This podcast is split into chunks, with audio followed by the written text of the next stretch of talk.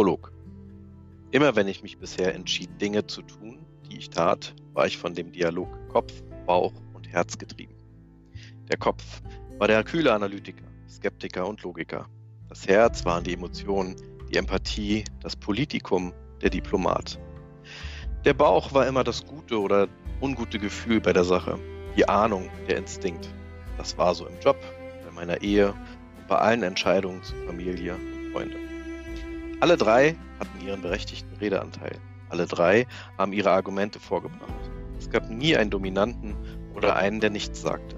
Das war gut, das war ausgewogen, das war langweilig. Dieses Mal war es nicht so. Dieses Mal war es das Herz, das voller Wut den Kopf antrieb, an diesem Plan zu arbeiten, ihn so weit zu treiben, bis er perfekt war. Der Bauch stieg erst bei der Umsetzung ein und manövrierte mich durch die Ereignisse der letzten zwölf Wochen. Diese neue Dreieinigkeit in mir hat mich Dinge tun lassen, die mir vorher nicht in den Sinn gekommen wären. Sie hat mich Entscheidungen treffen lassen, so scharf am Abgrund, dass ich manchmal gerne in diesen gesprungen wäre, weil der Druck so enorm hoch war. Ich habe mich so sehr auf mich und meinen Bauch, also meine Instinkte und die tief in mir verwurzelten Erfahrungen verlassen, wie nie zuvor. Doch all die Dinge waren gut, im Gesamtbild ausgewogen und alles andere als langweilig. Jetzt sitze ich wieder hier, wo alles begann. Wieder an einem Sonntag, wieder auf derselben Bank und im selben Park. Es scheint, als ob die Tauben, Hunde und Menschen auch dieselben sind wie beim letzten Mal, als ich hier war. Anders ist, dass die Sonne scheint, von außen und von innen. Für mich ist nichts, wie es vorher war, das aber nur von innen. Von außen bin ich wie, bin ich gut, bin ich ausgewogen, bin ich langweilig. Und jetzt? Jetzt erzähle ich davon, schreibe alles, was geschehen ist, auf, als letzten Baustein im Puzzle, der geschehen ist, damit Herz, Kopf und Bauch mich wieder die Dinge tun lassen, die mich unsichtbar werden lassen. Es wird nie wieder derselbe lang, es wird nie wieder dieselbe Langeweile sein wie zu Beginn dieser Reise.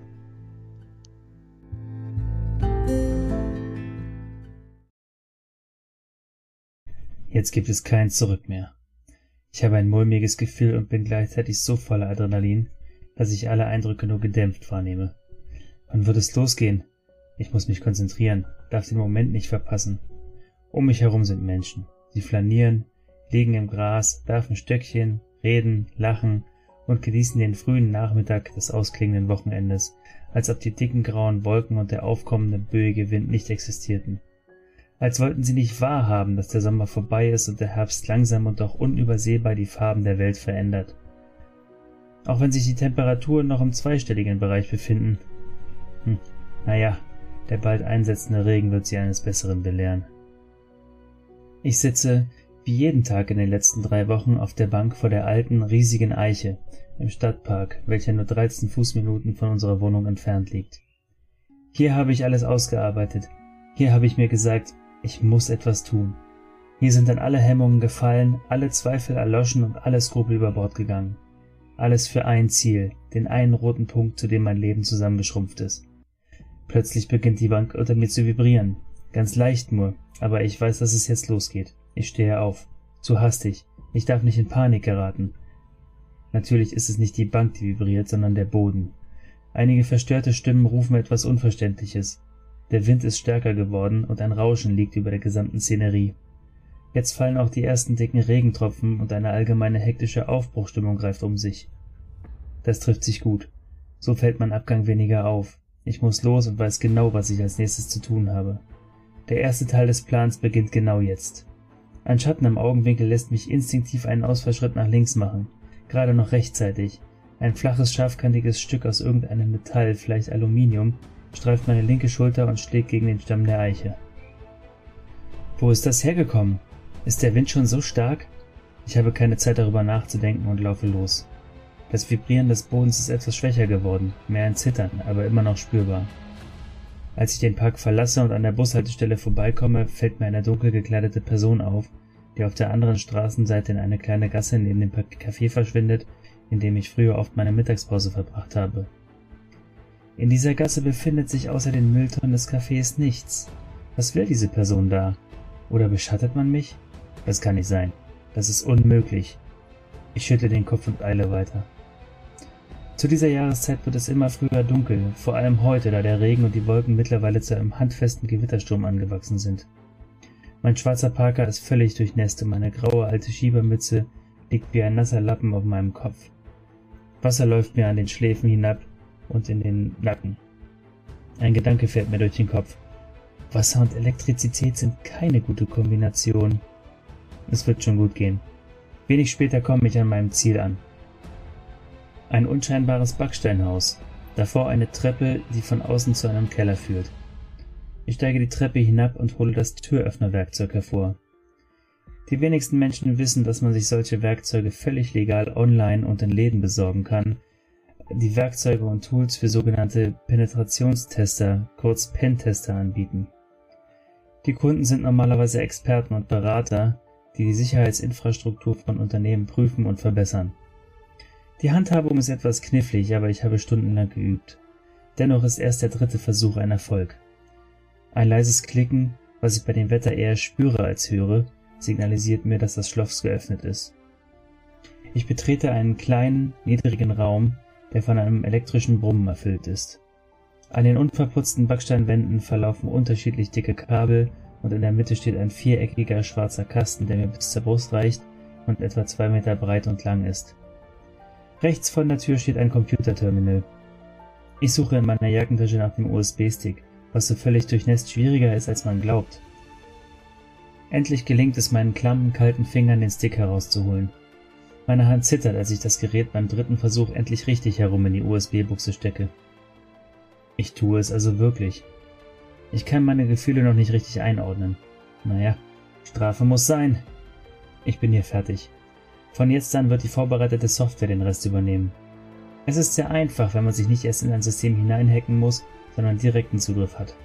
Weshalb die Schwachstelle Mensch auch so gerne ausgenutzt wird, zum Beispiel mit auf Firmenparkplätzen ausgelegten USB-Sticks, die neugierige Finder dann meistens sofort in den Arbeitsrechner stecken. Als nächstes muss ich schleunigst aus der Stadt und in den vorbereiteten Unterschlupf auf einem verlassenen Bauernhof, etwa 15 Kilometer von der Stadtgrenze entfernt.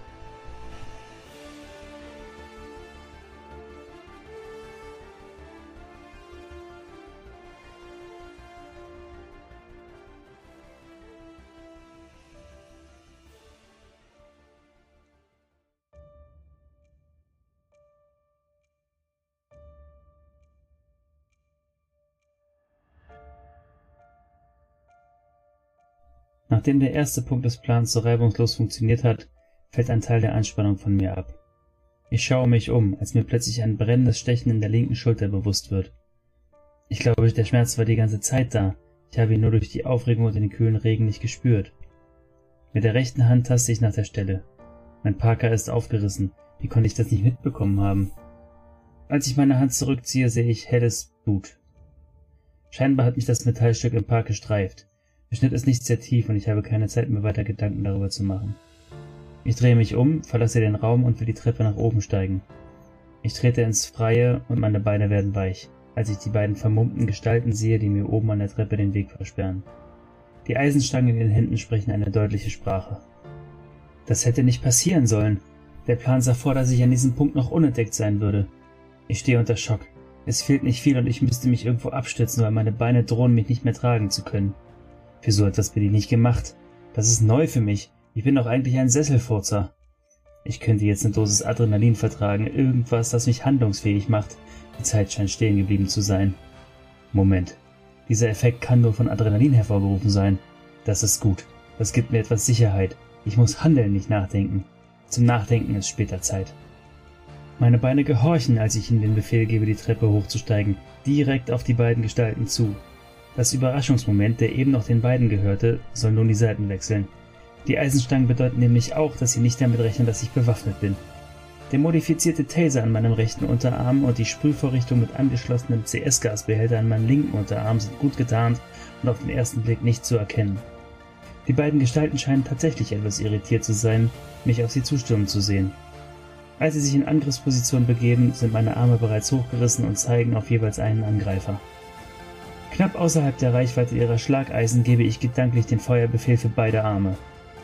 Das in meiner Schiebermütze eingebaute EEG empfängt den Befehl und gibt ihn über ein Kabel an das Smartphone weiter, welches in einem Armband für Jogger an meinem Oberarm befestigt ist. Per Bluetooth wird der Abzug der selbstgebauten Unterarmwaffen betätigt. Das alles geschieht in Bruchteilen von Sekunden. Die Gestalt zu meiner Rechten, die von den mit Widerhaken bewehrten elektrisch geladenen Drähten getroffen wird, geht zuckend zu Boden, während der andere die Stange loslässt, die Hände vor die Augen reißt und, und zu husten anfängt. Die Waffen waren für den Notfall vorgesehen und sollten gar nicht zum Einsatz kommen. Alles, was gerade passiert, ist improvisiert. Ich habe nicht bedacht, dass ich in der Vorwärtsbewegung bei einem nach vorne abgegebenen Schuss Reizgas durch eine Wolke desselben stolpere. Meine Augen beginnen sofort zu tränen. Ich bekomme kaum Luft und das, was ich einatmen kann, ist so scharf, dass ich auch husten muss. Beinahe hätte ich vergessen, der Elektrowaffe mental den Befehl zu geben, die dritte auszuwerfen, um nicht an der am Boden liegenden Person hängen zu bleiben. Meine Sicht ist verschwommen, aber ich erkenne den auf der anderen Straßenseite abgestellten Mietwagen, den ich schon vor zwei Tagen hier abgestellt habe. Ein modernes Fahrzeug. Schlüsselloses Öffnen via NFC, jede Menge elektronischer Schnickstack. Selbstverständlich von mir gehackt. Ein gedanklicher Befehl startet den Wagen noch bevor ich ihn erreiche. Die Tür muss ich noch selbst öffnen. Ich falle auf den Fahrersitz und gebe Gas, noch während ich die Tür schließe. Ich kann immer noch kaum etwas sehen, der Regen und die Dunkelheit verstärken meine beinahe Blindheit. Es ist pures Glück, dass ich keinen Unfall verursache, als ich den Ort des Campus verlasse. Ich öffne das Fenster auf der Fahrerseite komplett und lasse mir von Wind und Regen die Augen so gut es geht ausspülen. Die Idee kam mir spontan. Ich reagiere. Es funktioniert. Ein unbekanntes Glücksgefühl durchströmt mich. Vielleicht ist es die abfallende Anspannung, vielleicht die Erschöpfung. Aber es fühlt sich gut an. 30 Minuten später bin ich in meinem Versteck. Teil 1 des Plans hat funktioniert, auch wenn es zu unerwarteten Zwischenfällen gekommen ist. Ich muss aufmerksamer sein als jemals zuvor. Ich darf keine Fehler machen. Morgen geht es weiter. Ich aktiviere die alarmgebenden Sensoren und falle ins Bett. Eigentlich soll ich noch etwas essen, aber das Adrenalin und die Anstrengungen des Tages fordern ihren Tribut. Innerhalb von Sekunden schlafe ich ein.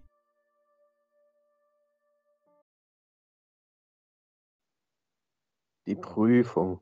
Ich, ich muss die Prüfung bestehen. Wo sind meine Unterlagen? Ich, ich hatte sie doch, ich hatte sie doch hier hingelegt. Oh, dieser Berg an Papier. Das schaffe ich niemals abzuarbeiten. Wo, wo ist das ganze Zeug? Ich, ich gehe am besten direkt los. Von unten höre ich Lärm und laute Stimmen. Ich gehe zur Treppe. Auf dem Weg nach unten verschwindet und verschwimmt die Umgebung. Der Schwindel übermannt mich und ich suche Halt an der Wand. Ich greife ins Leere und stürze und schreie, der Aufprall findet aber nicht statt. Ich öffne die Augen und stelle fest, dass ich auf dem Bauch liege. Ich liege im Gras und langsam sehe ich klarer. Ich schaue mich um und sehe unseren Garten. Es ist Sommer und ich kann die Küche sehen. Hinter den großen Fenstern, die sie sich so sehr gewünscht hatte, steht sie und lacht mit den Kindern. Ich versuche aufzustehen, doch ich komme nicht auf die Beine. Sie gehorchen mir einfach nicht. Völlig kraftlos liege ich da und versuche zu rufen, doch auch meine Stimme versagt. Panik kommt in mir auf. Ich erinnere mich. Nein, geht da weg! Kommt nicht näher! Raus! Ich brülle stimmlos in ein fremdes Szenario und kämpfe gegen die bleierne Schwere meiner Gliedmaßen an. Der Boden unter mir vibriert. Erst leicht, dann immer stärker, bis die ersten Risse entstehen. Mein Herz rast. Ich schwitze vor Panik, Furcht und Wut. Mit aller Kraft, mit aller Kraft kralle ich mich in den Rasen und versuche wegzukommen, doch der Boden reißt auf. Das furchtbare Geräusch des einstürzenden Hauses, die Schreie, die Flammen. Ich stürze in ein tiefes Loch und die Zeit scheint unendlich langsam zu werden. Die Geräusche und das Licht scheinen dick und zäh zu werden. Ich starre fassungslos auf das Loch, in das ich gefallen bin, in dem ich immer noch zu fallen scheine. Abgewiesen! Ich schrecke hoch und schreie. Es dauert einen Moment, ehe ich verstehe, wo ich bin und wer ich bin. Völlig verschwitzt, mit Herzrasen sitze ich im Bett. Es ist dunkel und alles ist ruhig. Nur das leise Surren aus der Zentrale ist zu vernehmen. Die kleinen blauen und weißen LEDs leuchten und zeigen an, dass alles ruhig war und ist. Ich atme tief durch und stütze mein Gesicht in meine Hände. Wie immer wische ich mir die Hände durchs Gesicht, als ob ich sie mir waschen würde, um die Bilder und Gedanken beiseite zu waschen. Langsam stehe ich auf und gehe ins Bad.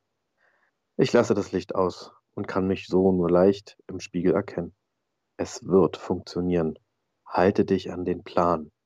Mein Spiegelbild schaut mich mit ernster Miene an und nickt mir zu. Ich drehe mein Handgelenk und meine Smartwatch leuchtet auf. 22.18 Uhr. Die üblichen drei Stunden. Nachdem ich das T-Shirt gewechselt habe und mir den Bademantel übergezogen habe, gehe ich in die Zentrale. Hier steht das Equipment für Phase 1 und 2.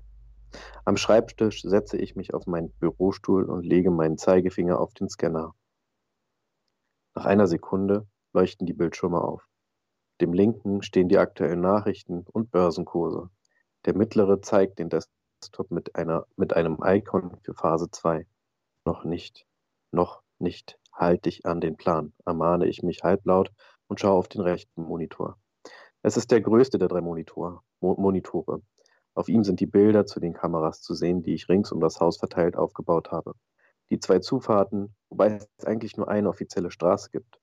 Doch wer sich auskennt, kennt auch den alten Weg vorbei am See und durch den alten Steinbruch hierher.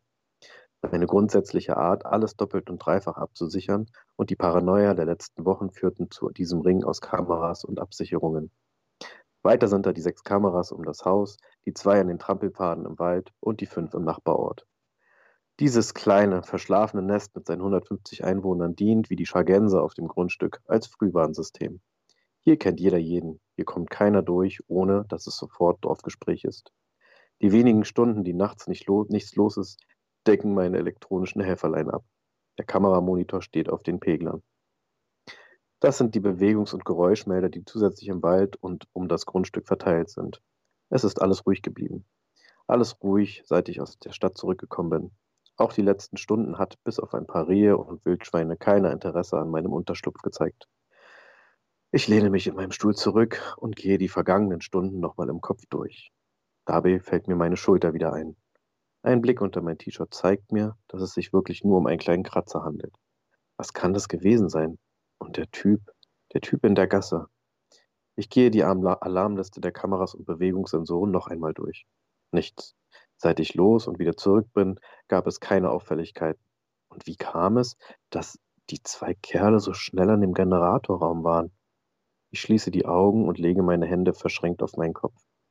Der Hack hat sauber funktioniert. Habe ich beim Schlossöffnen einen stillen Alarm ausgelöst? Ich gehe zu meinem Parker und hole die Actioncam aus der Brusttasche. Ich hatte bereits zu Beginn meiner Vorbereitung festgestellt, dass ich mich verfolgt fühle. Also habe ich auch mich mit einer Kamera ausgestattet, um nachträglich sehen zu können, was geschehen war. Die letzten Tage habe ich sie nicht mehr benötigt. Heute aber hatte ich sie zum Glück dabei und auch eingeschaltet. Bild für Bild gehe ich das Öffnen der Tür durch. Tatsächlich.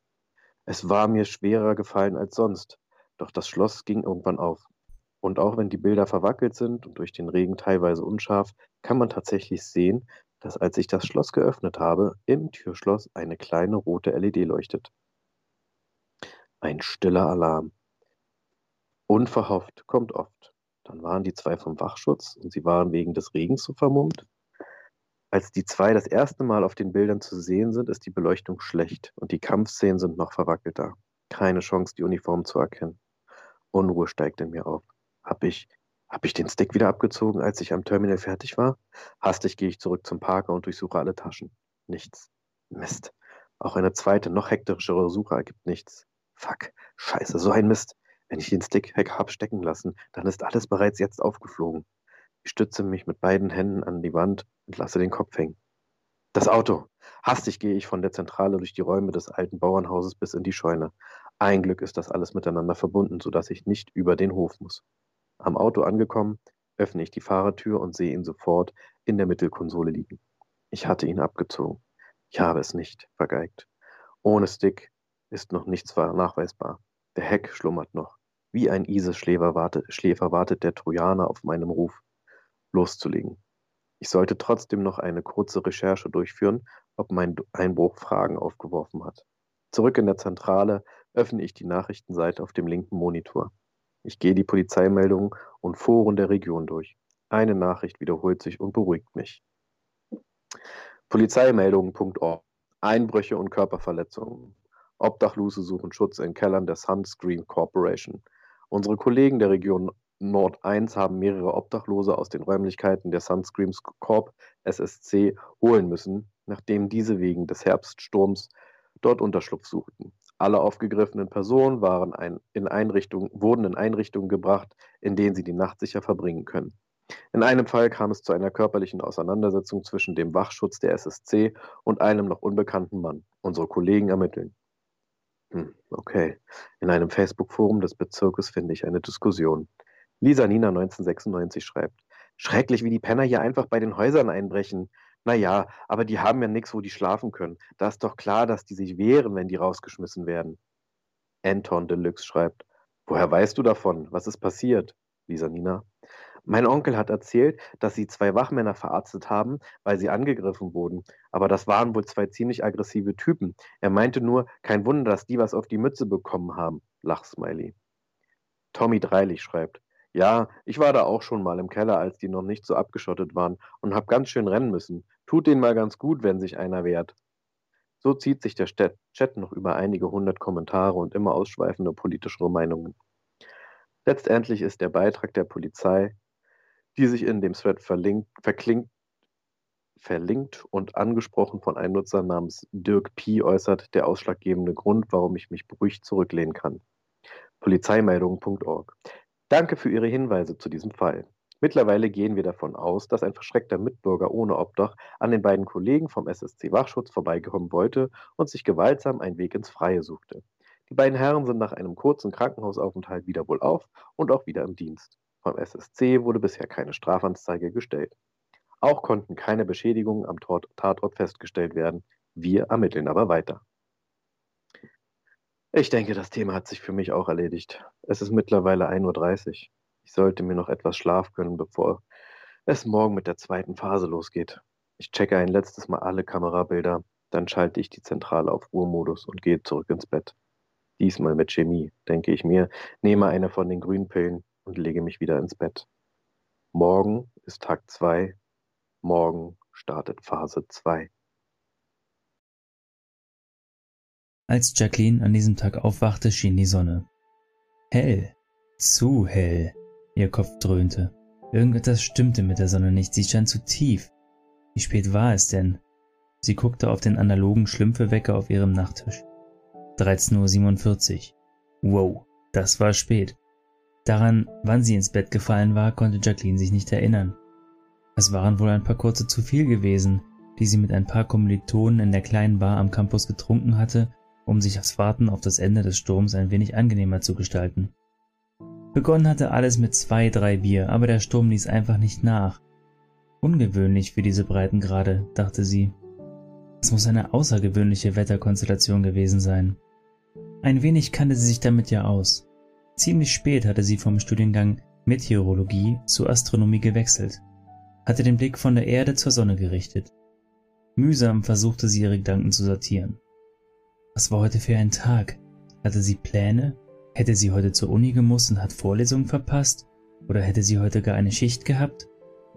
Nachdem ihre Mutter ihren Vater für ihren Kletterpartner verlassen hatte, kurz bevor Jacqueline mit dem Studium angefangen hatte, und ihr Vater in eine Existenzkrise gestürzt war, die er versuchte durch einen Sportwagen und einen extravaganten Lebensstil zu kompensieren, musste Jacqueline sich ihre Wohnung in der 500 Kilometer von ihrem Elternhaus entfernten Stadt selbst finanzieren.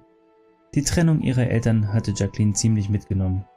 Sie war ein Einzelkind und glaubte immer in einer heilen, heutzutage seltenen Welt zu leben. Noch schlimmer war, dass ihre Eltern so sehr mit sich selbst beschäftigt waren, dass sie von Jacquelines Gefühlen nicht einmal Kenntnis nahmen. Heute war Montag. Keine Schicht. Drei Vorlesungen von 8 bis 14 Uhr. Die hatte sie verpasst. Naja, das war nicht das erste Mal und wird auch nicht das letzte Mal gewesen sein. Es war nicht so, dass die Themen sie nicht interessierten. Sie hatte nur einfach oft Mühe, sich zu irgendetwas aufzuraffen. Eine Weile warf sie sich noch im Bett hin und her und hoffte, dass die Kopfschmerzen und das flaue Gefühl im Magen von alleine besser würden. Aber irgendwann gab sie auf. Sie stand auf, nahm eine Tablette gegen die Schmerzen mit einem großen Glas Wasser und ging dann duschen. Das heiße Wasser tat gut, und als nach 20 Minuten die Tablette zu wirken anfing, konnte sie sich wirklich entspannen. Dennoch forderte der Abend seinen Tribut. Sie war nicht mehr die allerjüngste. Was sie jetzt brauchte, war eine deftige Mahlzeit. Vielleicht ein oder zwei Folgen irgendeiner Serie und ihr Bett. Und Schokolade. Oder noch besser Eis als Nachtisch. Das klang nach einem Plan.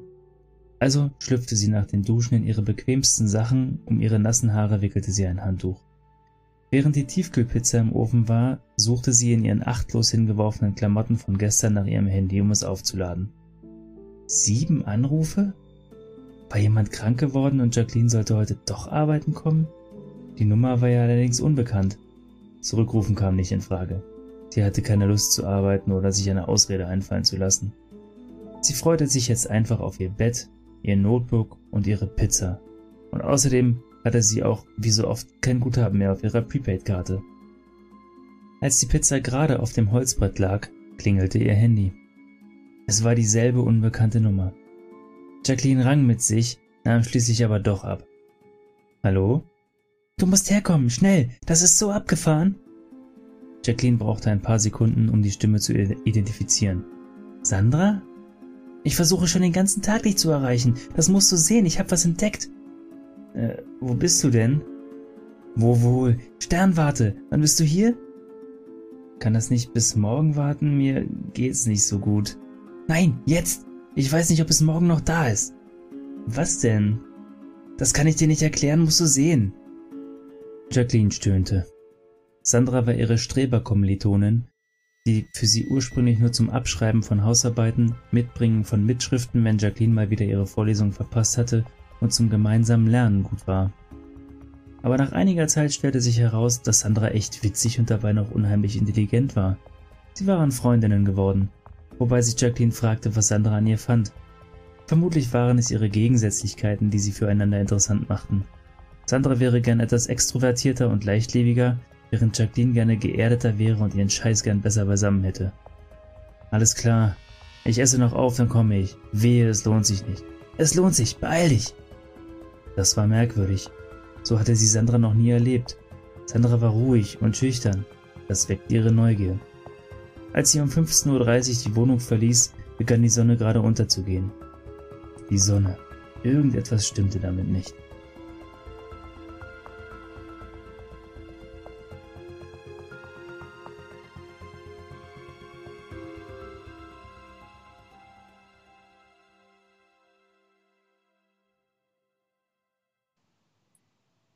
Sie fuhr mit ihrem Fahrrad. Ein Auto war einfach nicht drin. Dafür reichte ihr Umgang mit, mit dem Geld nicht aus. Sie verdiente gut, sehr sogar, wenn man beachtete, äh, bedachte, dass sie nur eine Studentin war. Sie hatte einen Nebenjob bei der Sunscreen Corp ergattert. Nach einer Ausschreibung in ihrem Institut hatte sie sich auf die Stelle der Analystin, eigentlich war es ein reines Zahlenhacken, beworben und wurde nach kurzem Bewerbungsprozedere eingestellt. Sie hatte einen Homeoffice geeigneten Bürojob mit ordentlichen Schichtzuschlägen und keinerlei Verantwortung. Das bot ihr genug Zeit und Geld für alles, was ihr Spaß machte, außer dem Auto. Aber wer gefahren werden wollte, fand immer einen netten Flirt zum Abend, den man für eine kurze Taxifahrt gewinnen konnte. Es lief nichts mit den Kerlen. Männer waren ihr nicht, äh, waren nicht ihrs. Das mussten die aber nicht wissen. Auf ihrem Weg blickte Tenne, so hatte sie Sandra nach dem lateinischen Begriff für Chaos, Orcorum Tenebaruchum, Moment, ich muss kurz unterbrechen, Alex, vielen Dank dafür, äh, genannt. Immer wieder zur Sonne nach oben. Es war als, es war als wenn die Sonne schärfer im Umriss und heller wäre. Aber wie ist das möglich? Durch ihre Sonnenbrille konnte sie genauer in die untergehende Sonne blicken. Es war für sie aber nicht auszumachen, was anders war. Gegen 16.30 Uhr kam sie völlig verschwitzt in der Albert an. Albert war der Campus-Slang für den Albertanius, äh, für die Albertanius Sternwarte. Hier arbeitete Sandra voller Elan zu unmenschlichen Zeiten an unmöglichen Projekten und schlecht bezahlt war er obendrein. Doch Sandra liebte es und die kleine Streberin wollte lieber einen, lieber einen studentennahen Job als einen leeren, sinnlosen. Hi George, begrüßte Tenne den Pförtner. Hallo Jacqueline, wie geht's dir? Willst du zu Sandra? Schorsch war ein gutmütiger, alter, gemütlicher Pförtner, der am liebsten die Spät- und Nachtschichten als Doppelschicht machte. Er war die gute Seele der Sternwarte, die eigentlich keinen Pförtner oder gar Schutz bräuchte. Aber Schorsch hatte bereits als Azubi in der Sternwarte angefangen und war eine feste Instanz, auch als Rentner. Ja, sie rief mich vorhin an, um mir etwas zu zeigen. Ist sie am Teleskop? Nein, ich glaube, sie ist im Computerraum. Shaws Bezeichnung war, war etwas untertrieben. Der Computerraum war ein kleines Rechenzentrum mit genug Rechenleistung für komplexe Simulationen und Auswertungen. Alles klar, dank dir. Wir kommen nachher nochmal bei dir vorbei, Shoshi. Mach das jetzt zwei. Ich werde dann hinten sein. Er zeigte auf die kleine Einzelzimmer einiger Wohnungen, die Schorsch bezog, wenn er die Doppelschichten machte. Hier vorne ist dann zu. Ist gut, bis später. Tenne, Tenne lächelte Schorchi an. Sie mochte den alten Mann. Das Rechenzentrum lag im zweiten Untergeschoss der Albert. Immer wenn Tenne an einer, an einer Schleuse ankam, surrte der Öffner auch schon, weil Schorchi ihren Weg beobachtete und die Türen aus der Ferne öffnete. Deshalb stand die Tür zum Rechenzentrum auch schon offen und Sandra stand im Türrahmen. Da bist du ja endlich! Sandra strahlte über das ganze Gesicht, so als ob sie direkt Atlantis oder einen bewohnten fremden Planeten entdeckt hätte. Ja, ich habe mich so gut es ging beeilt. Reumütig lächelte Tenne zurück. Was hast du denn so Dringendes entdeckt? Das musst du sehen. Hätte ich es am Telefon erzählt, hättest du es mir sowieso nicht geglaubt. Sie drehte sich in den Raum und ging zu dem großen Terminal mit den Monitoren und äh, dem Eingabepult. Ist dir aufgefallen, dass die Sonne heute seltsam wirkt? Du überhaupt schon an der Sonne, Sandra? Jacqueline lief Sandra hinterher und versuchte Schritt zu halten. Ich war nicht nur schon an der Sonne, Tenne, ich war heute quasi in der Sonne. Sieh dir das an. Sie zeigte auf die Bildschirme. Was Jacqueline da zu sehen bekam, ließ sie kurz atemlos zurück. Auf den Bildschirmen sah Tenne die Aufnahmen der Sonne. Alle wirkten stark verzerrt und überbelichtet. Was sehe ich da? Ich meine, den Eindruck, den du da foto den Eindruck, den du da fotografiert hast, hatte ich heute von der Sonne auch. Aber was sehe ich genau? Das konnte ich zu Anfang auch nicht einordnen. Ich hatte mich heute aber auch darüber gewundert, dass die Sonne diffus wirkte. Also habe ich sie mir angeschaut, konnte aber nichts Spezifisches erkennen. Darum habe ich den Winkel geändert und Aufnahmen von anderen Warten abgefragt, und das habe ich zugesendet bekommen. Sandra öffnete die andere Bilddateien. Alle wirkten, als hätte jemand einen Daumen vor die Linse gehalten oder das Bild abgeschnitten. Wer hat diese Bilder gemacht? Wenn ich es nicht besser wüsste, würde ich meinen, ich war das gestern Abend nach, nach dem Jackies. Tenne lachte. Sandra lächelte. Scherzkeks. Das, was du da siehst, ist ein Objekt vor der Sonne, im All, außerhalb der Atmosphäre. Tenne lachte nicht mehr. Sandra lächelte breiter. Was meinst du damit? Tenne lehnte sich auf das Pult und sah jetzt genauer hin. Jetzt erkannte sie es auch. Ein großes, undeutliches Objekt lag vor der Sonne. Was ist das? flüsterte Tenne leise. Sandra lehnte sich dicht neben ihr ebenfalls auf das Pult und blickte auf den Bildschirm. Das weiß ich auch nicht, aber ich kenne eine Analystin, die die Fähigkeit hat, das zu berechnen. Die beiden sahen sich an. Jacqueline nickte. Ich bin dabei. Ich bin aber noch verkatert und brauche dringend Verpflegung. So eine Nachtschicht muss gut versorgt sein. Hätte Jacqueline gewusst, wie wenig Schlaf sie in den Tagen nach dem Sturm bekommen würde, hätte sie auf einige der hochprozentigen Shots an dem Abend verzichtet. Mit Experten aus aller Welt analysierte sie Wellenlängen, Magnetfelder, Strahlungswerte, Temperaturkurven, Schallwellen und Schwingungsmuster. Sandra konnte ihr kaum helfen, weil sie sich mit den ganzen Kamerateams und Journalisten herumschlagen musste. Nachdem die Wissenschaftler der anderen Sternwarten in ihren Instituten Sandras Fund überprüft hatten und Pressemitteilungen herausgegeben hatten, verbreitete sich die Nachricht wie ein Lauffeuer. Die Nachrichten kannten kein anderes Thema mehr und Sandra war, sehr zu ihrem Leidwesen, zu einer regelrechten Berühmtheit geworden. Jetzt saßen sie mit George in der Küche der kleinen Einliegerwohnung, in der sich auch Sandra und Jacqueline mit Schlafsäcken und Isomatten notdürftig eine Bettstatt errichtet hatten. Das, um Weg und Zeit zu sparen. Müde ließen sie die Tage Revue passieren. Die Stimmung war bedrückt. Könnt ihr euch vorstellen, was für Spinner es da draußen gibt? fragte Sandra. Es gibt die unglaublichsten und unmöglichsten Verschwörungstheorien über das Phänomen. Die harmlosesten davon kommen von irgendwelchen Sekten mit Ankünften außerirdischer Wesen und so weiter.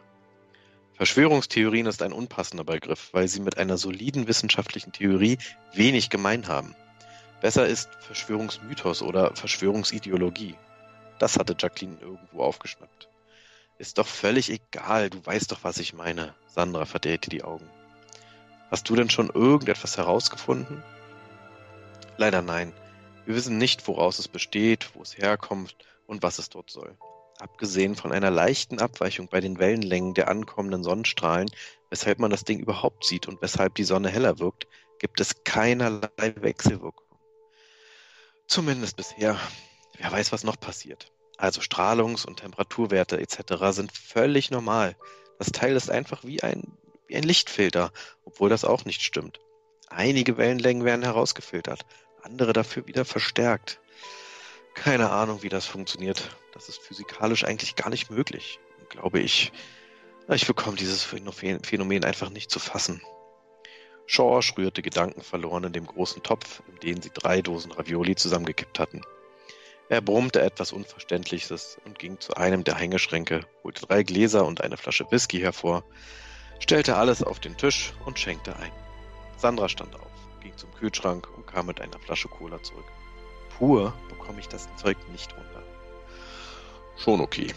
Schorsch zog einen Mundwinkel zu einem schiefen Lächeln hoch. Ich muss euch sagen, Mädchen, wir sitzen hier und denken nach, aber mir macht das Ding echt eine Heidenangst. Wie steckt ihr das nur so gut weg? Ich weiß auch gar nicht mehr, was ich glauben soll. Ist das Ding außerirdisch? Steckt da irgendeine Regierung dahinter? Oder eine mächtige geheime Organisation? Oder vielleicht sogar ein Technik-Spinner-Milliardär? Prost. Es könnte auch einfach ein unbekanntes, natürliches Phänomen sein. Prost, versuchte Jacqueline, George zu beruhigen. Es gibt also so ziemlich viel, was wir nicht wissen. Gibt es denn außer der Sache mit den Wellenlängen irgendetwas, was wir wissen? Prost. Sandra hakte nach. Ja, anhand bekannter Strahlungs- und Positionsparameter der Sterne, deren Wellenlänge entweder verschoben sind oder eben nicht, können wir die Größe und die Entfernung zur Erde relativ genau einschätzen. Das Ding ist kleiner, aber dafür deutlich näher als vermutet. Es ist also im eigentlichen Sinne vor der Sonne. Äh, nicht vor der Sonne, sondern eher vor der Erde. Ach so, und, und es bewegt sich mit der Erde auf ihrer Umlaufbahn um die Sonne mit, so, ja, so dass es immer zwischen Erde und Sonne steht. Während sie gesprochen hatte, hatte sie mit einem Kugelschreiber auf einem Blatt ihres Blockes eine kleine Skizze von Sonne, Erde und Phänomen gezeichnet. Klingt mir nicht nach einem natürlichen Phänomen, konstatierte Sandra. Gruselig, kommentierte Schorsch. Jacqueline lehnte sich auf ihrem Stuhl zurück, legte die Füße auf den umgedrehten Putzeimer, nahm einen großen Schluck aus ihrem Glas. Auch sie hatte Kohle auf den Whisky geschüttet und atmete hörbar aus. Ich frage mich die ganze Zeit, welchen Zweck das Ganze hat. Wenn es nicht natürlichen Ursprungs ist, was, was wird dadurch verändert? Was wird durch veränderte Wellenlängen beeinflusst? Eine ganze Zeit lang sagte niemand etwas. Dann sagte Sandra, wir brauchen zuerst mal einen Namen für das Teil. Wir können nicht immer Ding, Phänomen oder Teil sagen. Ich finde, es sieht aus wie eine Lupe, sagte Schorsch und grinste. Aber eine Lupe hätte einen Brennpunkt und würde das Licht bündeln und auf einen bestimmten Punkt werfen. Das ist hier nicht der Fall, erwiderte Jacqueline. Mir egal, es sieht aus, als würde riesige, We ein riesiges, unsichtbares Wesen eine Lupe vor die Sonne und die Erde halten, um die Erde zu verbrennen. Schorsch lehnte sich auch zurück und verschränkte die Arme. Sandra zuckte mit den Achseln. Na gut, dann nennen wir es die Lupe. Die Nachrichten waren voll mit dem Ding, äh, was sie die Lupe nannten. Zwei Studentinnen hatten eine Entdeckung gemacht und waren in, alle, in allen Medien präsent. Es gab die ersten undeutlichen Aufnahmen der Lupe und Berichte darüber, dass die NASA und die ESA gemeinsam daran arbeiteten, eine bemannte Mission zu organisieren. Es gab auch die ersten Pressekonferenzen von Staatsoberhäuptern. Das alles spielte mir in die Karten. Ich konnte ziemlich sicher unentdeckt loslegen. Ich konnte Phase 2 starten. Ich setzte mich an meine Zentrale, sortierte mich und ging noch einmal alles durch, Schritt für Schritt. Nur keine Eile, nur keine Hast. Ich setzte mir meine Bluetooth-Kopfhörer auf, startete meine Playlist bei SoundUp und legte den Mauszeiger auf das Icon Phase 2. Laut ertönte Colors der Black Pumas unser Lied. Ich tauchte ein und hielt inne, atmete tief ein und aus und startete dann das Programm. Ich hielt den Atem an, als, als der Ladebalken erschien und kurz stockte. Doch keine drei Sekunden später öffnete sich das Fenster. Das Fenster in das Innere der Sunscreen Corp. Ich war drin. Die ersten Stunden verbrachte ich damit, die Umgebung zu sondieren und mich an die Überwachungssysteme anzudocken. Alles wie Magnus Carlsen. Zug für Zug bereitete ich mir das äh, Spielbrett vor. Zug für Zug schob ich meine Königin in eine aussichtsreiche Angriffsposition. In den ersten Stunden war keine Zeit, die Umgebung oder Inhalte zu prüfen. Ich musste mich zuerst absichern. Die Umgebung erkunden und immer wieder in Lauerstellung gehen, um sicherzugehen, dass die SSC-Nerds mich nicht entdeckten. Nachdem ich mich sicher fühlte, konnte ich endlich in die Eingeweide der Daten, äh, könnte ich mich endlich in die Eingeweide der Daten vorarbeiten und das Ganze Stück für Stück sezieren. Ich musste meinen Algorithmus immer wieder neu anpassen oder umschreiben, um die richtigen Stellen zu identifizieren und mit meinem Virus wie ein Krebsgeschwür zu befallen und Metastasen bilden zu lassen. Ich spürte, wie mich bereits diese ersten Schritte den wohlig süßen Geschmack der Rache schmecken ließen. Immer tiefer, immer schneller, immer gieriger fraß ich mich in das System und eroberte es für mich. Für meine Rache, für meine Zwecke. Die ersten Server fielen mir in die Hände. Die ersten Terminals waren mein. Es war wie im Rausch. Wie ein intensiver, rasender Mushroom, Mushroomflug. Ich war unbesiegbar. Ich, ich, ich, ich. Stopp! Ich stieß mich vom Rechnerpult weg. Hektisch atmend starrte ich auf die Bildschirme. Mein Mund war knochentrocken und meine Kehle brannte. Die Gedanken kreisten noch etwas, aber fingen langsam an, wieder sortiert in meinen, Ko meinen Kopf zu durchströmen. Der Kopf bremste mich, bremste mein Herz, angestoßen von meinem Bauchgefühl. Ich begann im Sumpf des Hasses und der Unvernunft zu versinken. Doch die Dreieinigkeit aus Kopf, Herz und Bauch holte mich an, an eigenem Schopf aus dem Morast. Ich musste vernünftig bleiben, die Dinge geordnet angehen. Nur dann kann der Plan ein Erfolg werden. Nur dann kann ich meinem Versprechen gerecht werden. Es waren mittlerweile Stunden vergangen. Die Playlist spielte gerade MC Solar mit RMI. Ich bemerkte, dass ich hungrig geworden war und beschloss mir eine Pause zu gönnen. Das bisherige Virengerüst konnte ich getrost laufen lassen. Die Prüfungsmechanismen würden sich schon, äh, würden sich schon melden, wenn es Unregelmäßigkeiten geben würde. Ich checke die Kameras und Bewegungsmelder. Alles war ruhig geblieben. Die Newsticker wiederholten sich seit Stunden zu dem immer selben Thema. Und immer kruderen Experten und Themen fanden ihren Weg in die, äh, in die Meldung der Stunde. Das Thema Lupe begann langsam zu köcheln. Es würde nicht mehr lange dauern, bis die Suppe aus wild zusammengewürfelten Zutaten, aus herben Theorien, süßem Halbwissen und salzigen Exper Expertenmeinungen zu kochen beginnen würde. Dann würden die ersten Verrückten, vergiftet von den einregulierten Internetmediengebräu, die Straßensäumen, äh, die Straßensäumen und ihre Ankunft der Weißhaupt-Freimaurer Alien-Zombies vorhersagen oder vorzubereiten. Ich machte mir etwas zu essen und einen eiskalten Gin. Auf der Terrasse schaute ich über den See, der hinter dem Haus lag. Die Sonne stand hoch am Himmel und eine leichte Brise wehte mir ins Gesicht. Ich schloss die Augen und lauschte der Playlist. Meine Gedanken schweiften schnell zu Eileen, Sinje, Aurel und Elliot. Ich sah immer noch ihre Gesichter, jeden Tag. Jeden Tag zerriss mich der Schmerz des Verlusts aufs Neue. Ich betete jeden Tag, dass ich weniger Schmerz verspüren würde, dass ich weitergehen konnte, ohne zu straucheln. Doch die Trauer kannte kein Erbarmen. Es war kein Ende zu erkennen. Und aus den traurigen Gedanken erwuchsen dann sehr bald und immer wieder die Erinnerungen an die letzten gemeinsamen Stunden. Der unendlich schwere Knoten in meinem Bauch und Herzen zog mich immer tiefer. An dem Punkt brach ich meist ab und warf zwei gelbe oder äh, gab mir jede Menge Gin. An diesem Punkt retteten mir, äh, rettete mir immer nur der Gedanke an die nächsten Tage und Wochen meines Plans das Leben. An diesem Punkt brach ich meist zusammen und musste aus der Realität fliehen. Meine Hand ging schon in, in die kleine Extratasche an der Jeans in der immer die Gelben darauf warteten, mich zu resetten. Dieses Mal jedoch riss mich der Warnton meines Programms aus dem Schmerz und Tagtraum. Ich riss die Augen auf und drehte mich hastig um.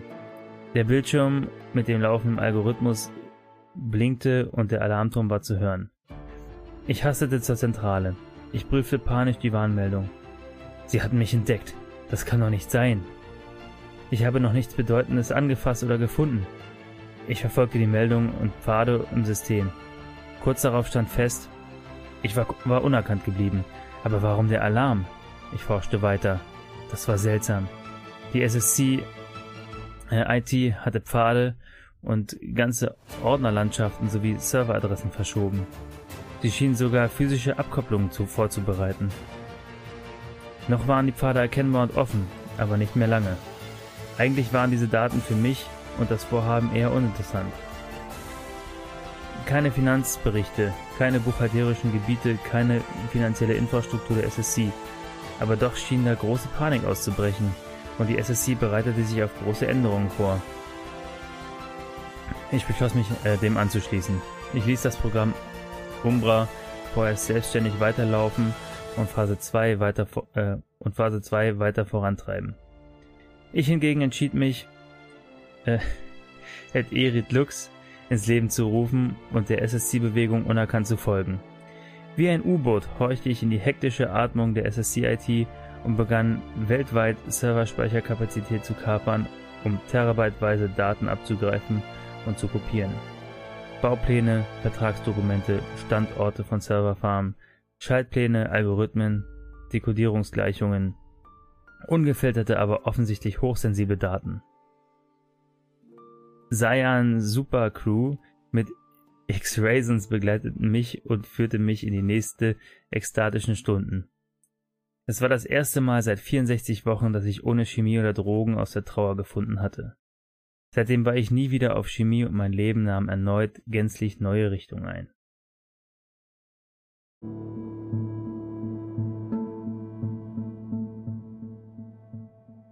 Im Eis. Scheiße war das kalt. Wie zur Hölle hatte er sich dazu nochmal überreden lassen, mehr als vier Wochen vor Beginn des antarktischen Sommers die Kronenstation zu beziehen. Normalerweise fand die Forschung hier von November bis Februar statt, im Sommer. Und eigentlich sollte auch seine Expedition erst im November starten. Aber Dr. Zicke, Zinnig, Peter Zinnig, korrigierte Matthias sich in Gedanken hatte es irgendwie geschafft, die offiziellen Stellen beim AVI, dem Alfred Wegener Institut, dazu zu bringen, eine Sondergenehmigung zu erteilen und sie außerhalb der Saison hier auszusetzen. Irgendwas von wegen sein geheimes Forschungsprojekt kann nicht warten. Dann hatte er die Expeditionsmitglieder in eine Bar eingeladen, ein paar Runden springen lassen und sich dann die Teilnahme von jedem Einzelnen zusichern lassen. Die wenigsten waren so blöd wie er und hatten zugesagt. Wie Zinnig die Professorin überzeugt hatte, wusste Matthias nicht. Jetzt waren sie hier zu fünft. Dr. Zinnig, Professor Dr. Fennbaum, Anna, Luke und er. Die Station bot Platz für 20 Personen. Platzangst brauchte also keiner zu fürchten. Matthias war der Erste in der Messe. Er konnte bei dieser Kälte einfach nicht schlafen. Sie waren jetzt seit zwei Tagen hier. Hoffentlich gewöhnt er sich an das Dauerfrösteln. Er begann das Frühstück vorzubereiten und nach und nach kamen auch Anna und Luke und Ulrike. Professorin Frau Fennbaum hatte allen das Du angeboten, anders als Dr. Zicke. Zinnig. Er musste aufpassen, dass ihm der Spitzname nicht irgendwann mal herausrutschte. Zinnig ließ, sich auf, ließ auf sich warten und verpasste das Frühstück. Erst zur Tagesbesprechung ließ er sich blicken und sah müde aus. Vielleicht konnte er auch nicht schlafen, wenn er friert, dachte Matthias. Schlechte Laune hatte er allerdings scheinbar immer. Professorin Femmenbaum eröffnete das Meeting. Noch einmal guten Morgen allen zusammen. Ich hoffe, alle haben gut geschlafen. Nachdem wir jetzt angekommen sind und uns eingerichtet haben, beginnen wir heute damit, die Ausrüstung auszupacken und aufzubauen. Luke, schaffst du deine seismischen Sensoren und den Rest des Equipments alleine oder brauchst du Hilfe? Luke stand lässig gegen, eine, gegen einen Tisch gelehnt, lächelte gewinnend und sagte, krieg hin, danke. Alles klar, super. Matthias, du hast ja kein eigenes Forschungsmaterial. Ähm, könntest du Anna und mir mit der Bohrausrüstung helfen? Sicher, Matthias war als Informatiker, Hobbyhunker und Bastler für die Technik der Station zuständig und sozusagen das Mädchen für alles bei dieser Expedition. Mädchen für alles ist eine ziemlich sexistische Denke, schalt er sich sogleich.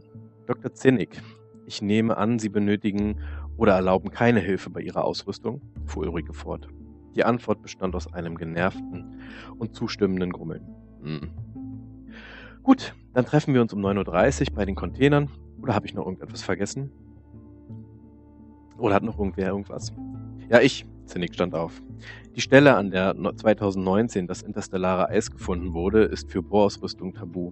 Am besten baut ihr sie so weit entfernt wie möglich auf.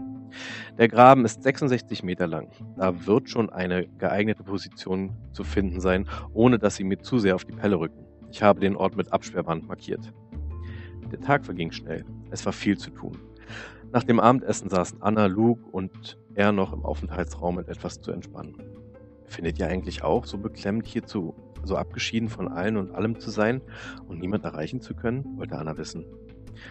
Wenn es zu schlimm wird, sage ich Bescheid. Ich kann mit dem Funkgerät jederzeit die Neumeier 3 erreichen und die können bestimmt Kontakt zu irgendwem aufnehmen, wenn du irgendwen recht sprechen möchtest. Matthias gab sich fürsorglich. Irgendwie fand er Anna interessant. Wer weiß, vielleicht würde er besser schlafen, wenn sie ihn nachts etwas wärmte. Ich finde die Ruhe ganz angenehm. Es gibt so viele Spackos auf der Welt. Ich bin ganz froh, wenn ich mal mit mir und meinen Macken alleine bin. Wieder dieses selbstbewusste, klebrige Lächeln. Wieso musste Luke nur so verdammt gut aussehen? Anna grinste. Ihre Stimme wurde leiser und verschwörerischer. Habt ihr gesehen, dass Zinnig an der Stelle, die er abgesperrt hatte, ein großes Zelt aufgebaut hat? Direkt an der Wand des Grabens. Ich würde echt gern wissen, woran er da forscht. Er ist wohl Astrophysiker und forscht an irgendwas zu Quantenteilchen. Ich habe gehört, aber was sollte daran geheim sein? Ich weiß auch nicht, wer sein Auftraggeber ist. Eine Uni bestimmt nicht. Luke sah die beiden anderen abwechselnd einen Moment lang an. Aber ich habe noch ein Gerücht gehört, welches sich seit heute Morgen sehr plausibel anhört. Es ist nämlich so, dass die Wissenschaftler 2019 hier nicht bloß interstellares Eis gefunden haben sollen, sondern noch etwas anderes. Äh, und was? Anna hing an Lukes Lippen. Dieser Mistkerl. Aber ihn hat er auch gekriegt. Nun, nun sag schon, drängte Matthias. Keine Ahnung. Es hieß bloß, dass Unterlagen verschwunden seien und es um irgendeinen Fund ging, den man jetzt nicht mehr nachverfolgen könne. Vielleicht irgendwas Außerirdisches? So ein Quatsch, wir sind hier doch nicht in einem Hollywood-Film. Anna stand auf. Ich bin müde. Gute Nacht, bis morgen. Ich gehe auch ins Bett. Luke und Anna verließen den Raum und Matthias blieb zurück. Verdammt, warum war er bloß so leicht zu beeindrucken? Das musste an seiner regen Fantasie liegen. Auf jeden Fall hatte er plötzlich ein ungutes, mulmiges Gefühl. Na toll, diese Nacht würde er noch schlechter schlafen und das Frösteln kam jetzt nicht mehr nur von der Kälte.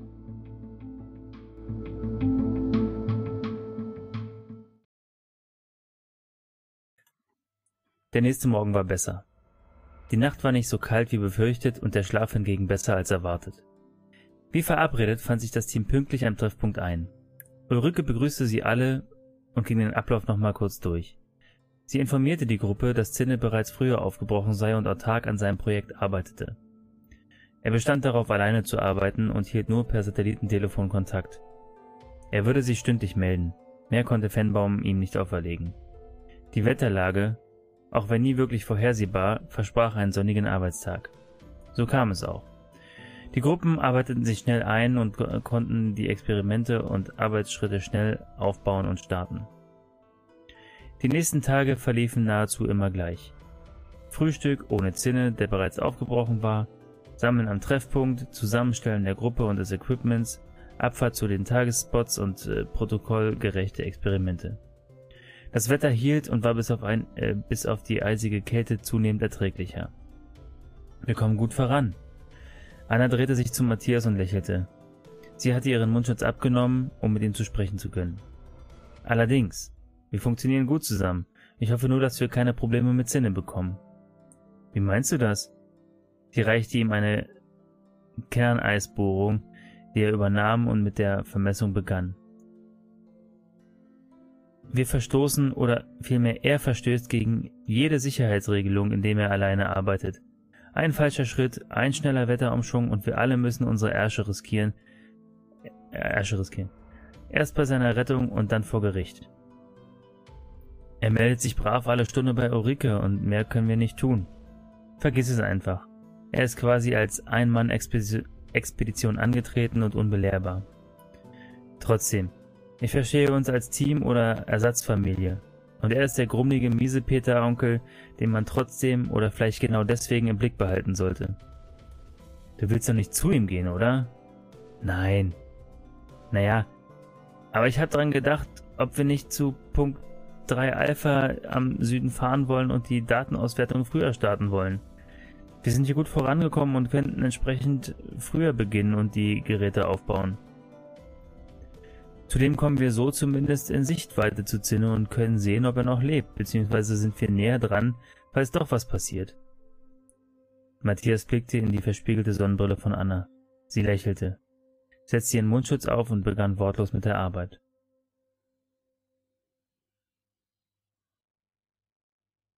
Die Arbeiten an der Kerneisbohrung wurden schnell und sorgfältig beendet. Nachdem die Geräte eingepackt waren, wurde Ulrike über die Planänderung informiert. Ulrike dachte kurz nach und meinte dann, ihr habt recht, früher beginnen ist sinnvoll, und Dr. Zinnig wäre weit genug entfernt, um sich nicht beschweren zu können. Matthias, guter Vorschlag, danke dir. Die beiden setzten sich auf ihre Schneemobile und fuhren los. Die Fahrt dauerte etwa zehn Minuten durch die völlig gleich aussehende weiße Landschaft. In einiger Entfernung konnten sie dann einen Unterschied ausmachen. Ein großer grauer Spalt tat sich inmitten der Eislandschaft auf. Ringsum deutlich sichtbares Flatterband und vereinzelt Gerätschaften, die wohl Zinne aufgebaut hatte. Matthias fuhr vom direkten Kurs ab Richtung Graben. Er hielt etwa 500 Meter vom Flatterband an und zückte sein Fernglas. Er konnte sehen, wie Dr. Zinnig Material aus dem Graben in Kisten verstaute, sich dann mit, seiner, mit einer Art Sonde wieder zu der Stelle bewegte, von der er das Material aufgenommen zu haben schien, und langsam und konzentriert etwas suchte. Plötzlich hielt Anna direkt neben ihm. Bist du verrückt? Nimm den Gucker runter. Zenne dreht durch, wenn er uns hier sieht. Ihre Stimme ließ keine Widerworte zu. Ich wollte nur nach dem Rechten sehen. Alles okay. Wir können zu 3 Alpha fahren. Wir müssen hier noch einige Zeit auskommen. Lass uns keinen Ärger machen. Anna wirkte ernsthaft besorgt. Gut, du hast recht. Wir fahren. Es geht ihm gut und mehr wollte ich nicht sehen. Die beiden hatten sich wegen der dicken Handschuhe als Ritual angewöhnt abzuklatschen. Damit war alles besiegelt und es war klar, dass ab jetzt wieder der Arbeit nachgegangen werden würde. Die Arbeiten an 3 Alpha verliefen fast schon langweilig routiniert. Und auch die nächsten Tage blieb es so. Nach zwei Wochen wurde in der Frühbesprechung beschlossen, keine Außeneinsätze zu machen, da die Wetterlage dies nicht zuließ. Sogar Zinne stimmte zu. Die Büroarbeit in der Station und die Arbeit in den Innenlaboren waren für alle eine willkommene Abwechslung. Doch nach vier Tagen Inneneinsatz änderte sich dies. Matthias kam gerade vom Biotop, wo er die Messgeräte und Urban Farming Techniken gerade auf Herz und Nieren getestet hatte, als er im Büro von Ulrike einen Streit mitbekam. Ich muss aber wieder raus. Das Wetter ist wieder stabil. Ich gehe morgen früh zurück und Sie und Ihr Team sollten auch wieder loslegen. Diese Verzögerungen sind nun ausgereizt und die Innenarbeiten gehen zu Ende. Aber Dr. Zinnig, wir können uns durchaus einen weiteren Tag zur Sicherheit leisten. Die Wetterwerte sind grenzwertig, aber eben noch nicht stabil genug. Ulrike wirkte etwas verunsichert. Matthias war klar, dass sie hin und her gerissen war. Die Projektzeit war begrenzt und die Gelder auch. Eine Verlängerung war nur sehr schwer zu erwirken. Dr. Fennbaum, ich appelliere an Ihr Wissenschaftsherz. Wir können die Arbeiten der letzten Wochen hier und die Monate im Labor zu Hause nicht aufs Spiel setzen. Wir müssen weitermachen. Ich stimme zu. Matthias traute seinen Ohren nicht, als Fennbaum das sagte. Unter einer Bedingung. Sie gehen nicht mehr alleine. Das Risiko ist zu groß. Sie gehen zu zweit oder wir bleiben in der Station. Zinne grummelte unzufrieden. Hm, na gut. Ich nehme den Techniker mit. Ich habe eh ein, zwei Sachen, die er besser hinbekommt als ich. Und wieder traf das Gesagte Matthias wie ein Schlag. Er würde mit Zinne in die Grube gehen. So machen wir das. Morgen früh legen wir los. Ich informiere Matthias. Danke Ihnen, Dr. Zinnig. Matthias nahm die Beine in die Hand und verspannt leise in den nächstgelegenen Raum. Wow. Morgen früh geht er in die Grube. Am nächsten Morgen versammelten sich alle wie gewohnt im Speisesaal. Mit einem Unterschied. Zinne war dabei. Das allein sorgte schon für große Augen bei Anna und Luke. Als Ulrike dann den Tagesplan vorlas und Matthias zu Zinne einteilte, fiel den Zweien die Kinnlade runter. Beim Packen kamen beide aufgeregt auf Matthias zu. Was zum Teufel soll das? Warum gehst du in die Grube mit Zinne? Luke wirkte fast schon wütend. Wie Ulrike sagte, das Wetter ist nicht stabil genug, um allein zu gehen und ich bin der Techniker. Kein großes Thema. Ich erzähle euch alles beim Abendessen, okay? Und zwar wirklich alles. Annas Augen funkelten. Versprochen, ich berichte detailliert. Luke schlug Matthias auf die Schulter, ernsthaft freundlich und sagte, Du alter Glückspilz, ich bin gespannt. Das Bier heute Abend geht auf mich. Also, ich hol's aus dem Kühlschrank, kostet ja nichts. Er lachte herzhaft und Anna und Matthias lachten mit. Den gesamten Verladeprozess hindurch und auch die Fahrt sprachen Zinne und Matthias kein Wort. Der Himmel war bei weitem immer noch nicht so klar wie in den ersten Arbeitswochen. Matthias checkte sein Telefon und Lawinenpeilsender. An der Grube angekommen, begannen die beiden sogleich mit der Arbeit. Anna, Luke und Ulrike waren den Tag damit beschäftigt, die verschiedenen Messpunkte und Außenlabore abzufahren und die gewohnten Arbeiten durchzuführen. Zum späten Nachmittag hin zog sich der Himmel weiter zu und Wind kam auf. Wir gehen wieder rein, das reicht für heute, der Rest muss warten. Luke, Anna, packen Sie ein und machen Sie den Schlittenstart klar. Ich beordere Dr. Zinnig und Matthias zurück. Das war keine gute Idee, heute schon rauszugehen. Sie schaltete das Funkgerät ein. Fennbaum an Zinnig, kommen. Zinnig hier, rauschte es aus dem kleinen schwarzen Gerät. Wir gehen wieder rein. Beenden Sie Ihre Arbeiten und fahren Sie zur Station. Over. Einverstanden. Wir kommen zurück. Anna, Luke und Ulrike kamen in der Station an, als der Sturm bereits heftig tobte. Doch die Station war leer. Fennbaum nahm wieder das Funkgerät. Dr. Zinnig, kommen! Nur Rauschen war zu hören. Dr. Zinnig, Matthias, kommen! Es kam keine Antwort. Erst Wochen später fand man die Leichen von Matthias und Dr. Zinnig. Sie hatten noch versucht, sich einzugraben und den Sturm zu überstehen. Doch die Natur war unbarmherzig und grausam. Die Ermittlungen ergaben, dass Dr. Zinnig und Matthias direkt losgefahren sein müssen, doch der Sturm kam schneller, als sie zurückfahren konnten. Keinen Kilometer von der Station nahm die Natur die beiden für immer von der Erde. Bei den Leichen fand man wenig. Da Matthias keine Verwandten hatte und zu Beginn jeder sein Testament machen musste, gingen alle Habseligkeiten von Matthias an Anna. Es war nicht viel. Die Seekiste, sein Laptop, sein Handy und das Notizbuch mit den Krakeleien. Sie brauchte einige Tage, ehe sie die Gegenstände ansehen und durchsuchen konnte. Der Verlust wog zu schwer. Die Seekiste barg die Klamotten und seinen uralten Gameboy. Dieses nervige Gedaddel. Jetzt vermisste sie das leise Klicken und die 16-Bit-Musik. Tränen stiegen in ihre Augen, als sie in dem Notizbuch die Krakeleien von sich entdeckte. Ach, Matthias, sie schluchzte. Der Laptop war voll mit seinen Arbeitsergebnissen, fein säuberlich gespeichert in der Cloud. Sonst war er leer. Anders als sein Handy. Dies schien seine Allzweckwaffe zu sein, sein Helfer in allen Lebenslagen. Termine, Telefonnummern, WhatsApp, Ideen als Notizen, Playlists. Ein ganzes Leben auf einem kleinen, handgroßen Gerät. Sie öffnete die Fotos, scrollte wild durch die Jahre seines Lebens. Urlaubsfotos, Partys, Einkaufszettel. Die letzten Wochen waren die aus der Station. Selfies von sich mit den Kollegen, Landschaftsaufnahmen aus den Bullaugen der Station. Sie kam zum Ende der Galerie. Die Bilder waren plötzlich dunkler. Sie öffnete sie und traute ihren Augen nicht. Er hatte alles fotografiert. Die Grube, die Arbeit von Zinne, alles. Sie wischte hektischer und kam plötzlich zu den letzten Bildern. Sie zeigten Matthias im Notfallzelt. Der Eindruck kam auf, als ob er panisch versucht hätte, ein Video aufzunehmen und es nicht gleich schaffte. Die letzte Datei war dann tatsächlich genau das. Ein Video. Die letzte Botschaft von Matthias. Die letzte Botschaft im Eis.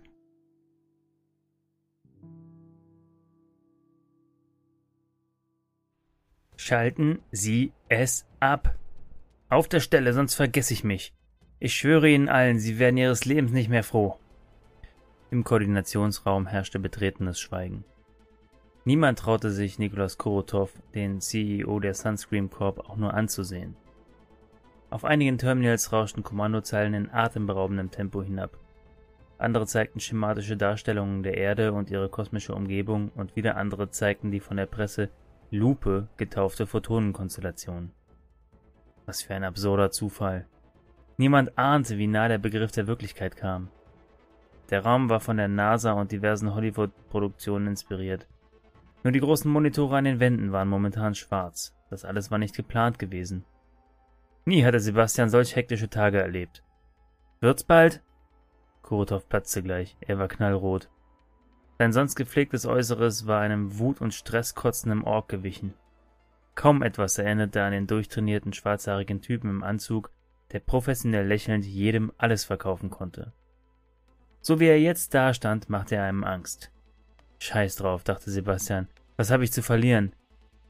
Es war doch eh alles im Arsch. Erst hatte Karen nach nur drei Wochen Schluss gemacht, dann hatte seine Grafikkarte den Geist aufgegeben und er hatte einiges bei seinen Wetteinsätzen verloren. Er stand auf und schaute Kurotov trotzig an. Es geht nicht, Herr Kurotov. Wir haben das Programm mehrfach ausgeführt. Das Artefakt reagiert nicht und den Fachmann, also Dr. Zinnig, haben sie wieder in die Antarktis geschickt, bevor hier alles fertig durchgetestet war. Kurotov starrte ihn finster an. Und welcher Hirni hat das Artefakt aktiviert? Scheinbar suchte er jetzt einen Schuldigen. Hier hat niemand die Berechtigung dafür, antwortete Sebastian. Vielleicht wurden wir gehackt? Die Jungs von der Sicherheitstechnik sahen ihn finster an. Äh, dafür gibt's keine Anhaltspunkte, wir haben alles überprüft, rief einer. Seine Stimme war etwas zu schrill. Scheiße! So eine Scheiße! Dafür werden Kopfe rollen. Kurotov hatte sich wieder in Rage geredet. Hat dir denn keiner von euch Superhirn eine Idee?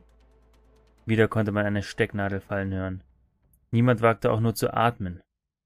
Kurotov schnaubte, sammelte sich scheinbar, stützte sich auf das Geländer der Empore, auf der er stand, und fragte Können wir wenigstens Profit aus dem Kackmist ziehen? Sind die Kollektoren einsatzbereit? Zustimmendes Gemurmel aus der Ecke der zuständigen Gruppe. Dann starten Sie das Programm für die Brennweite und die Zielausrichtung. Herr Kurotov, ich, ich, also, wir, wir haben das nur in der Simulation, also, äh, ich meine, ich glaube, das ist zu gefährlich. Es war Holzmann aus Sebastians Kryptographiegruppe, der gesprochen oder er gestammelt hatte. Elender Feigling. Wer nicht wagt, der nicht gewinnt. Alles klar, ich mach's. Dauert ungefähr vier Stunden. Sebastian schaute zu Korotov hoch. Sie haben drei. Ich schaffe es in zweieinhalb. Guter Mann. Hatte Kurotovs Mundwinkel gezuckt? Hatte er die Star Trek-Anspielung verstanden? Wenn nicht, hatte er ein Problem. Er würde vier Stunden brauchen. Sebastian setzte sich und legte los. Kurotov verließ den Raum und das hektische Getuschel und Tastaturgeklicke der letzten Tage schwoll erneut an. Sebastian nannte sich Balder. Zum einen wegen der Gottheit Balder und zum anderen, weil er sich unfreiwillig einer Glatze ausgesetzt sah. Das Hacken war ihm in die Wiege gelegt. Er manipulierte früh und war dem ursprünglichen Begriff nach sehr experimentierfreudig. Die Jahre auf der Schule waren hart. Er war immer der Außenseiter, der Nerd mit der Brille und viel zu frühem Haarausfall. Sie nannten ihn Sebastian und verhöhnten ihn. Es war eine Scheißzeit. Es waren immer dieselben Typen und Mädchen, die ihn auf dem Kieker hatten. Es war immer dieselbe niederträchtige Art und Weise, die sie an ihm ausließen. Schläge gab es selten, die nur immer dann, wenn er die Hausaufgaben oder Referate nicht freiwillig machte oder hergab. Nein, es waren die zerdrückten Displays seiner Geräte oder die mit seinem Schulgetränk durchnässten Rucksäcke, die seine Unterlagen und Geräte zerstörten. Schutz und Ruhe fand er immer erst dann, wenn er sich einem Anführer mit seinem Wissen und seinem Nerdtum anschließen konnte und, natürlich völlig ausgenutzt, dann halbwegs unbeschwert die Tage verbringen konnte. Er besaß alles Elektronische immer als erster und es war immer die Welt, in der er sich uneingeschränkt geborgen fühlte. Es war aber auch die Welt, in der er sich schnell langweilte und in der er immer schneller und intensiver für Abwechslung und Reiz sorgen musste. Er war immer ein Einzelgänger, gegängelt und gequält durch die Schönen und Beliebten. Aber auch bei den anderen Nerds war er der Außenseiter, weil er lieber nur Dinge bastelte und programmierte, die anderen Leid oder Verlust zuführten. Er hasste Menschen so sehr, und jedem, der ihm Schmerz zufügte, wollte er doppelt Schmerz zufügen. So begann er die Leben der Coolen und Schönen zu hacken. Er löschte Handys, manipulierte Anrufbeantworter und Bilder. Seine Macht war die im Verborgenen. Seine Freude war es, dabei zuzusehen, wie andere litten, so wie er sein Leben lang leiden musste. Das Studium startete er dann auch nur aus Langeweile. Doch, aus, doch auch das Studium erfüllte ihn nicht. Als er auf die Studentenstellenausschreibung der Sunscreen Corps stieß und er recherchierte, wurde seine Neugierde geweckt.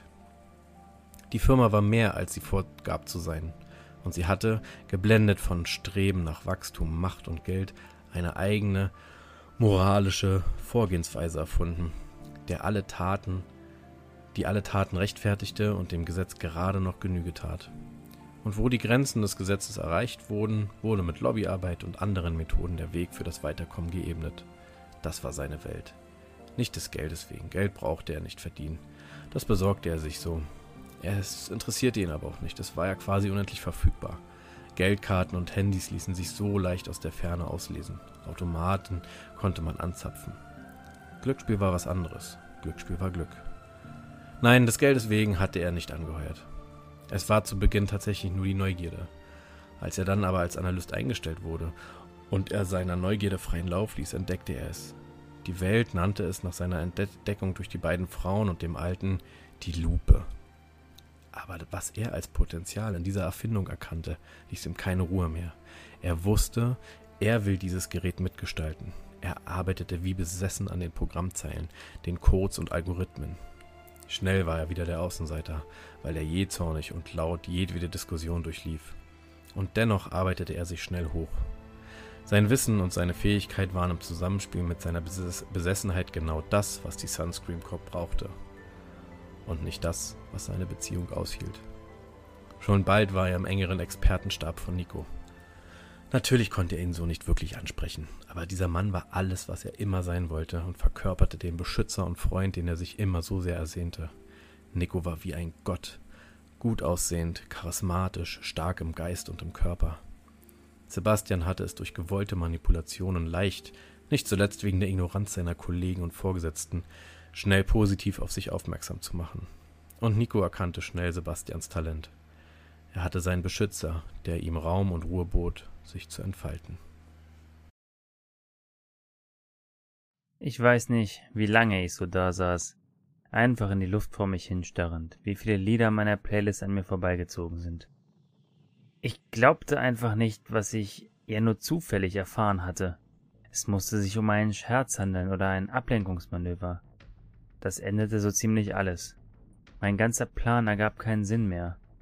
Ich wusste, dass er mächtig und einflussreich ist, wusste, dass ich erst würde die Firma zerstören müssen, bevor ich mich dem Mann widmen konnte. Aber woher sollte ich wissen, was wirklich hinter Sunscream Corp steckte und was Kurotov herausgefunden hatte und wer noch alles mit da drin steckte? Beim Durchstöbern der Daten, denen ich während Phase 2 gefolgt war, stieß ich auf die merkwürdigsten Dinge, die erst nach und nach einen Sinn ergaben. Da waren jede Menge Texte über Mythen und Götter der verschiedensten historischen Zivilisationen. Maya, Inka, alte griechische und römische Sagen, aber auch Übersetzungen antiker japanischer und chinesischer Texte. Wikingergötter, Flaschengeister aus dem Orient. Dann gab es unglaubliche Geschichten der jüngeren Vergangenheit, vom Mittelalter bis zur Moderne. Ich überflog das alles, aber irgendwer hatte das alles studiert und Daten, Zahlen und Hinweise extrahiert. Ich stieß auf astronomische Berechnungen und Simulationen, scheinbar von Wissenschaftlern verfasst und immer wieder für Laien zusammengefasst. Schließlich Expeditionsberichte und und es war unglaublich, sie hatten etwas gefunden. Mittlerweile wusste ich auch etwas genauer, was das alles bedeutete. Kurotov war glühender Anhänger der Präastronautik-Gläubigen, einer gängigen Parawissenschaft. Er glaubte scheinbar, dass Außerirdische die Erde in der Vergangenheit besucht haben und mit den Menschen interagiert haben, ihnen Dinge beigebracht und sie vielleicht sogar genetisch verändert haben. Diese Außerirdischen waren den prähistorischen Menschen wie Götter erschienen, und viele Geschichten konnten so gedeutet werden, dass Wunder und große Mächte in Wirklichkeit außerirdische Technologien zugeschrieben werden konnten. Vieles, was den Menschen vor tausenden von Jahren wie Zauberei erschien, war heute schließlich doch mit modernen Techniken auch möglich. Hinzu kam, dass die Menschheit im kosmischen Maßstab innerhalb von kürzester Zeit Quantensprünge in ihrer Entwicklung gemacht zu haben schien. Er war mit diesem Glauben bei weitem nicht alleine. Millionen von Menschen glaubten daran. Doch Korotow schien einen echten Beweis entdeckt zu haben. Der entsprechende Exper Expeditionsbericht war bereits zwölf Jahre alt und stammte aus der Antarktis von einem Physiker und Astronom mit dem Namen Peter Zinnig. Aus Mails, Protokollen, Kontoauszügen und Bilanzen konnte ich folgern, dass sich Kurotow und Zinnig einigen wenigen sehr reichen Leuten offenbart hatten und eine Art Geheimbund gegründet hatten. Zinnig erforschte das Artefakt und machte eine steile wissenschaftliche Karriere. Nachdem sich abzuzeichnen schien, dass das Artefakt vermutlich unter anderem zur Energiegewinnung genutzt werden konnte, wurde die Sunscreen Corp gegründet. Scheinbar ein Unternehmen im Energiesektor wie viele andere. Kurotov wurde als CEO eingesetzt. Der Durchbruch gelang zwei Jahre später und die Menge an Energie, die das Artefakt erzeugen konnte, war enorm. Zwar hatte man noch nicht verstanden, wie die Energie erzeugt wurde oder woher sie kam, aber man wusste, wie man das Artefakt dazu brachte und konnte sogar den Output steuern. Die Solaranlagen, Windräder und Kraftwerke dienten nach und nach nur noch der Fassade, arbeiteten nur noch auf dem Papier. Behördliche Kontrollbesuche wurden durch Bestechung und geschickte Lobbyarbeit unterbunden. Frühe Mails offenbarten noch ein weiteres interessantes Detail. Zinnig wollte den Fund eigentlich öffentlich machen und anderen Wissenschaftlern zugänglich. Aber Kurotov überzeugte ihn mit einer Mischung aus Geld und Drohung, die Sache geheim zu halten. Nicht, dass ich es nicht schon gewusst oder geahnt hätte, aber hier breitete sich in jedem Detail Kurotos Vita vor mir aus. Angefangen als ein Niemand, verrückt und skrupellos, schaffte er es durch diesen Fund reich und mächtig zu werden. Andere waren ihm völlig egal. Alles, was er tat, diente dazu, einen Vorteil für sich daraus zu ziehen. Ein Arschloch, wie es im Buche steht. Mein Plan. Mein Plan war am Arsch. Ich wollte die Infrastruktur des Sunstream Corp hacken und die Kraftwerke abschalten und den Stromfluss zum Erliegen bringen. Aber wie hackt man ein außerirdisches Artefakt? Ich weiß es nicht. Fahrig und gedankenverloren navigiere ich weiter durch die Daten, als mir eine Reihe von Skripten auffällt. Init Artifact Weapon Mode.py. Was habe ich zu verlieren? Ab jetzt muss ich improvisieren. Ich führe das Skript aus.